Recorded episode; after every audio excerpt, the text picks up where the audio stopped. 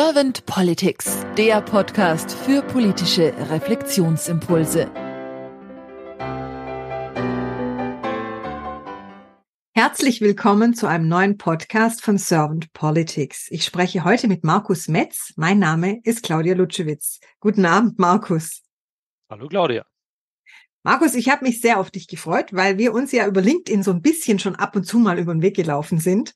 Doch bevor wir jetzt einsteigen ins Gespräch und über die Gedanken zur Politik der Zukunft, würde ich dich ganz gerne vorstellen. Markus, du bist Industriekaufmann und Diplom-Betriebswirt und du arbeitest bei den Stadtwerken München. Und zwar arbeitest du dort als Veränderungsmanager da darf man das, glaube ich, so verstehen, dass du deine Kollegen und Kolleginnen unterstützt, in den Veränderungsprozess reinzukommen oder in Veränderungen zu kommen und du öffnest dafür Räume, um kreativ zusammenwirken zu können und um sich persönlich weiterentwickeln zu können. Und deine Eigenschaften, so benennst du dich selber, sind Neugierde, Lernlust und Freude, wenn Veränderung gelingt. Und da dieser Podcast ja so ein bisschen auch was mit Veränderung zu tun hat, weil wir ja doch für die Politik der Zukunft so Impulse einfangen wollen, bin ich jetzt mal sehr gespannt, was du für Gedanken hast für die Politik der Zukunft. Und wenn du keine erste Frage an mich hast, dann würde ich jetzt einfach mal starten. Ja, gerne. Markus, wenn du dir über die Aufgabe von Politik so Gedanken machst, was ist für dich die Aufgabe von Politik? Ja, also in, in, in meinem Job äh, als Veränderungsmanager, da schaue ich ganz gerne so auf die Rahmenbedingungen, in denen sich äh, die Menschen bewegen. Ja, äh, quasi immer der, die Verhältnisse erzeugen auch Verhalten. Und also auf der Ebene der Politik würde ich sagen, dass ja die Politik eigentlich dafür sorgt, Rahmenbedingungen zu gestalten. Ja, und zwar vielleicht in, in zweierlei Hinsicht. Das eine, dass äh, alle von uns, die hier wohnen, letzten Endes für sich ihr Leben lebenswert gestalten können. Ja, die andere Ebene ist, dass dann auf Ebene der Gesellschaft insgesamt kein Schmarrn rauskommt, wenn das jeder für sich so tut. Das ist, glaube ich, für mich so eine der Kernaufgaben von Politik, was immer man unter Politik dann versteht, Exekutive, Legislative. Aber ich glaube, das gehört dazu so und das passt ganz gut zu dem, wie ich mich in der Arbeit auch bewege. Also die Gestaltung der Rahmenbedingungen für die Menschen in Deutschland mhm. oder auf der Welt, global, wie auch immer. Ja. Mhm. Wie fühlt sich das an, beziehungsweise wie nimmst du Politik gerade wahr?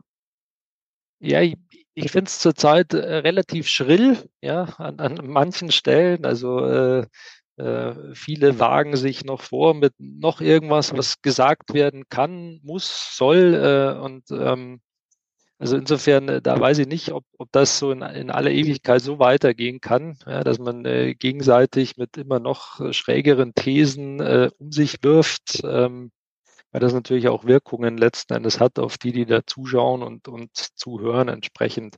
Also das wäre so das eine. Das zweite, was ich so erlebe, hängt vielleicht auch damit zusammen, ja, dass man doch viel äh, oder relativ häufig immer wieder in diese Spaltung kommt, dass wir gegen die, die einen gegen die anderen. Und das dritte, was glaube ich sehr vorherrschend ist, ist so diese, ja, ein Stück weit Getriebenheit und vielleicht auch ein Stück weit Überforderung ja, so, äh, dass vieles gleichzeitig daherkommt, was jetzt einfach angegangen werden muss, wo wir uns auch keine Zeit mehr äh, lassen können. Wahrscheinlich hängt alles zusammen. Das eine bedingt auch das andere. Aber da merke ich schon so, also ein bisschen weniger schrill könnte sein. Und ich glaube, das ist ja nur das Bild, das wir über die Medien auch so gewinnen. Ja, ich glaube, es gibt einen Landtag, Bundestag, wo auch immer, äh, viele Politikerinnen und Politiker, die äh, sehr seriös in aller Ruhe versuchen, eben diese Rahmenbedingungen zu gestalten. Das ist aber nicht das Bild, was man so mitkriegt, sondern äh, ja, schrill, wir gegen die und äh, die anderen sind doof und wir sind immer die äh, besten und schönsten.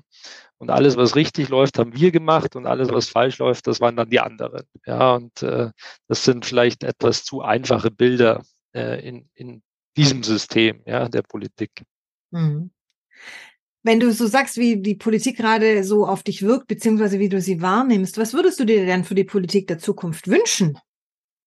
Ähm, ich würde mir, glaube ich, wünschen, ja, also, äh, dass man diesen Spaltungen dann noch äh, entschiedener entgegentritt, ja, also immer wieder versucht, äh, integrierender daherzukommen. Ja, ähm, es wird ja sehr oft über Positionen gesprochen, die man einnimmt und die eigene Position ist die richtige und die andere ist natürlich die grundfalsche.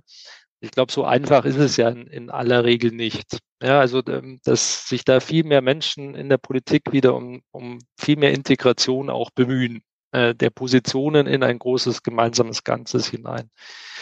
Ich glaube, es kann vielfältiger sein. Ja, also äh, auch da gibt es ja Zahlen, äh, die ich jetzt nicht im Kopf habe, aber so wer, wer so äh, in der Politik unterwegs ist und das ist jetzt nicht das, was äh, in, in Deutschland wahrscheinlich eins zu eins die Abbildung ist, sondern äh, da gibt es Gruppen, die überrepräsentiert sind, es gibt Gruppen, die unterrepräsentiert sind. Wie kann man da schauen, dass das eben gutes Abbild ist, diese Perspektiven dann auch, auch da zu haben?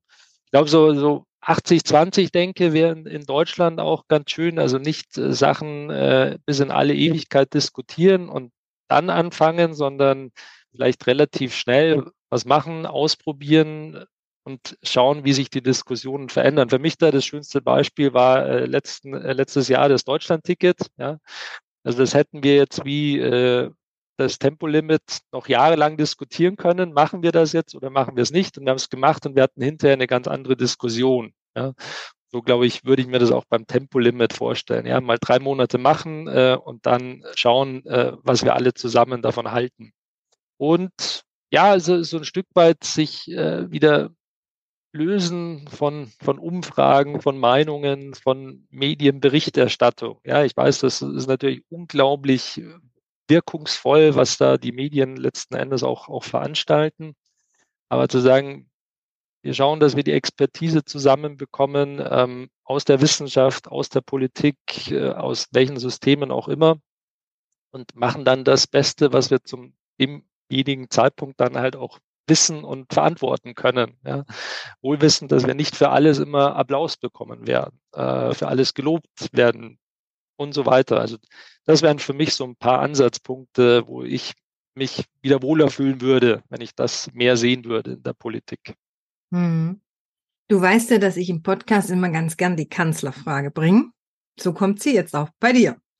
Markus, stell dir mal vor, du wärst jetzt Bundeskanzler und du hättest ein Team an deiner Seite mit Kollegen und Kolleginnen, die sehr veränderungsfreudig sind, ja, die sich auch gerne miteinander auf einer gewissen Ebene auseinandersetzen, auch hart diskutieren, hart in der Sache, weich aber zum Menschen, würde ich jetzt mal so verstehen. Das heißt, dass es auch ein kollegiales Miteinander ist, so dass man die Neugierde weiter, ja, gestalten und formen kann, aber auch was bewirkt damit. Also nicht nur diskutiert und redet, die Sachen vielleicht zerredet, sondern auch mal einfach was probiert. Was wären denn so zwei bis drei deiner Fokusthemen, wo du sagen würdest, also das wäre es unbedingt, was ich am Anfang angehen würde, sofort? Ja, ich, ich glaube, vielleicht kann man da auch wieder so diese Ebenen mit ins Spiel bringen. Also ein deutscher Bundeskanzler hat ja eine Verantwortung oder eine Kanzlerin äh, eine Verantwortung weit über Deutschland auch, auch hinaus. Ja. Wenn man da global äh, schaut, ist natürlich das Thema der Zeit äh, der Klimawandel, wo wir sicher noch, noch beherzter äh, voranschreiten können. Ja, ich glaube, da passiert jetzt unglaublich viel und glaube ich auch in Richtung, wo wir dann vielleicht in 10, 15 Jahren sagen können, gut, dass wir das so dann gemacht haben, weil sich doch die ein oder andere Befürchtung dann als, als nicht äh, wahr herausgestellt hat.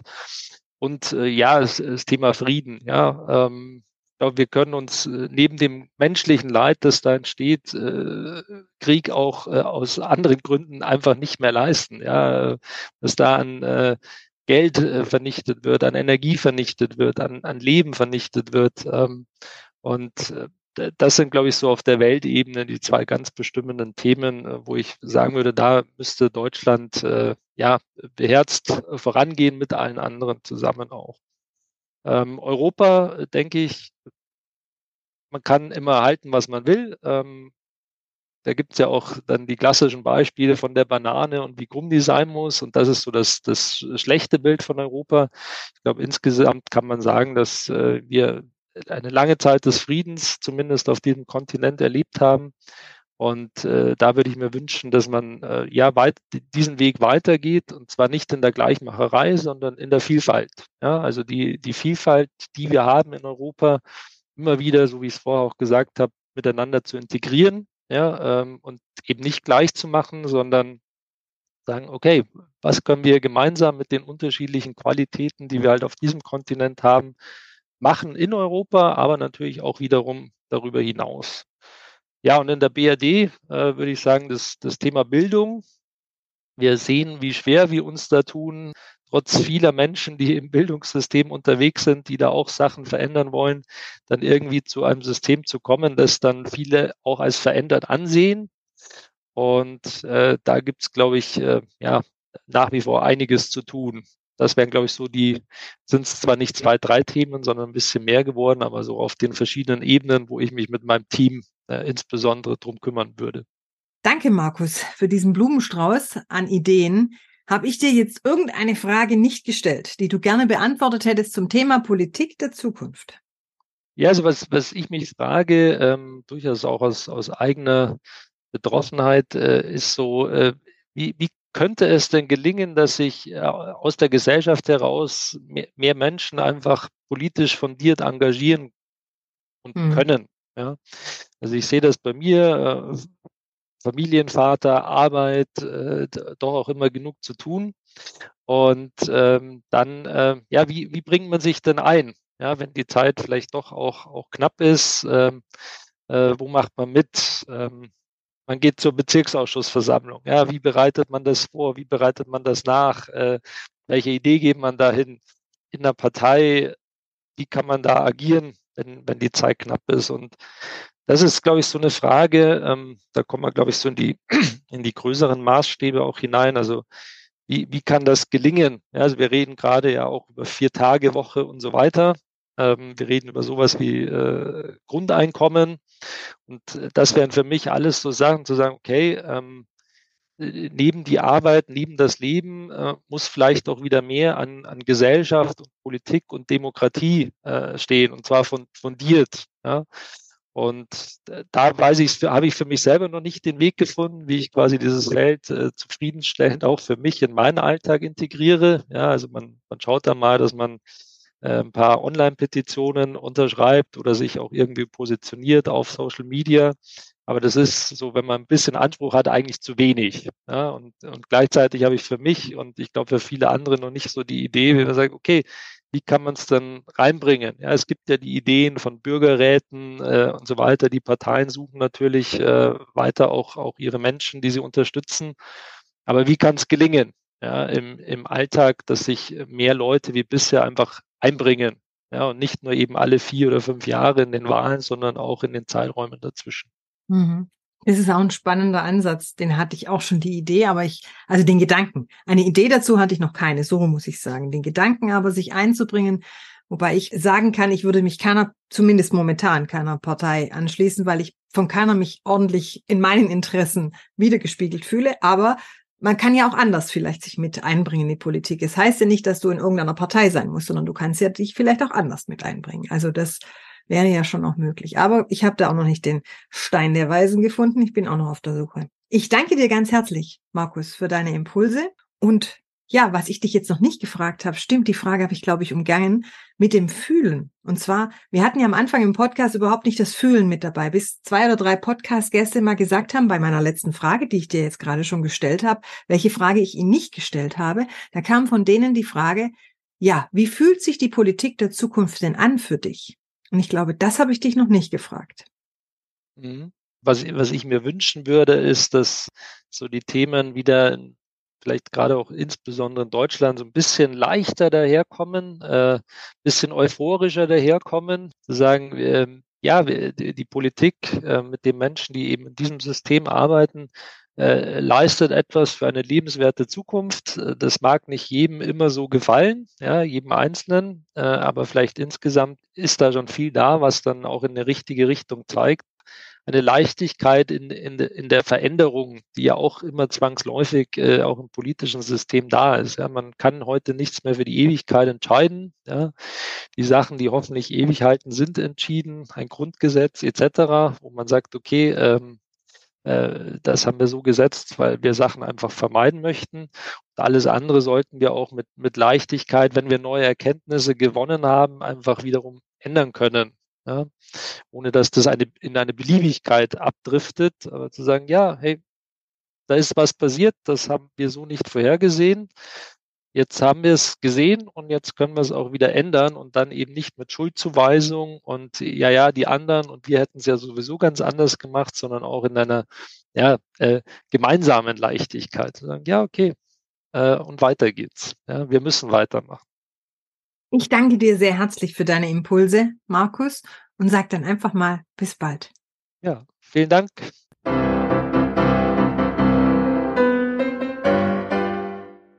Servant Politics gibt's auf Spotify, Apple Podcasts und überall, wo es Podcasts gibt. Abonniert uns gerne und hinterlasst uns eine Bewertung. Servant Politics, der Podcast für politische Reflexionsimpulse.